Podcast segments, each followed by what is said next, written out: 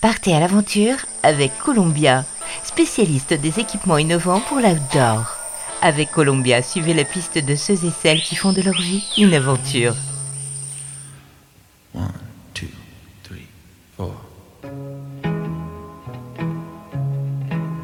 Là les évadés, ne vous fiez pas à son prénom qui rappelle la douceur de l'enfance. Lagertha ou Lara Croft aurait été plus approprié. Lilouane l'abattue est une véritable guerrière, regard bleu intense, cheveux de feu, cette femme est une véritable machine et une véritable baroudeuse. Elle qui termine 15e au général, 5e de sa catégorie et 2e par équipe, le marathon des sables le plus dur de l'histoire, a posé sa valise en Suisse après avoir fait carrément le tour de la planète.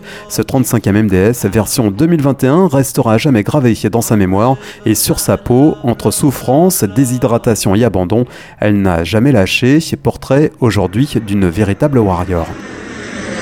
Alors, j'ai vécu euh, continent nord-américain, donc sur Los Angeles, le Québec, euh, Québec même, et les Laurentides, c'est-à-dire le nord, le, nord de Montréal, on va dire à une heure de Montréal. Euh, toute la France, une bonne partie de l'Europe et Madagascar là où j'ai vécu vraiment. À Madagascar, où j'ai posé mes valises trois ans euh, en brousse, en pleine brousse. En fait, je suis partie une seule fois avec mon contrat de travail. Sinon, euh, on va dire jusqu'à la naissance de mon fils, c'est-à-dire jusqu'à il y a huit ans bientôt, ma vie tenait dans deux sacs de fringues. Voilà. Et puis, euh, et puis j'allais au gré des, visas touristiques renouvelables, une fois pour un permis de travail que j'avais chopé. C'était la première fois de ma vie que j'allais quelque part en, cadrant les choses. Et puis la vie et, le culot, je pense aussi, ont fait que je suis restée euh, entre six mois, un an, trois ans dans les pays où j'étais. Euh, Madagascar avec plus ou moins de difficultés parce que c'est un pays compliqué, mais j'ai eu de la chance, j'ai provoqué la chance. Et puis finalement à Mada, je me suis occupée d'un ranch de chevaux euh, dans un parc naturel.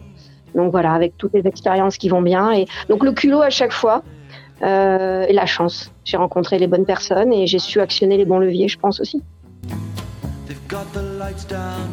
Madagascar est un pays qui est assez difficile pour une femme seule, donc euh, la logique qui a fait que je suis rentrée en France, et finalement je me suis demandé si Paris n'était pas plus la brousse que la brousse malgache elle-même.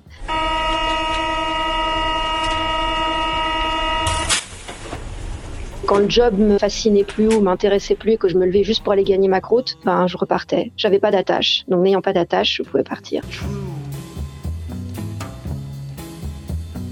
Alors aujourd'hui, euh, tu vis en Suisse. Pour toi, est-ce que c'est le meilleur endroit pour vivre euh, ta passion euh, de l'outdoor? C'est un endroit idéal pour élever un enfant, basiquement. C'est aussi pour ça que je reste. C'est un endroit idéal. Je vis au bord du lac Léman et en bordure des Alpes, des Alpes suisses. Donc on est entre le lac Léman et parfois on peut aller jusqu'à 3000 ou 3005 dans la même journée. Donc ouais, c'est un endroit idéal. Maintenant, est-ce qu'il y a un endroit idéal? Je sais pas. Pour avoir parcouru la planète, je, je dirais pas endroit idéal parce que pour moi, ça n'existe pas. Mais pour vivre l'outdoor, ouais, c'est un super endroit avec des paysages magnifiques. Et euh, ouais, on a tous les moyens qu'il faut pour accéder à, tout ce qu'on veut faire ici. Alors, en quelques mots maintenant, qu'est-ce que tu as retenu de ce terrible marathon des sables? Euh, Écoute, je lisais encore ce matin un, post sur Facebook là, de quelqu'un qui, était encore dans le négatif. Moi, je retiens que bah, finalement, on était dans le vrai marathon des sables. On était dans le désert. Euh, personne n'a été forcé de venir en octobre. On avait tous le choix de venir en avril 2022 si besoin. Donc on était dans le désert et euh, moi je suis habituée à la montagne.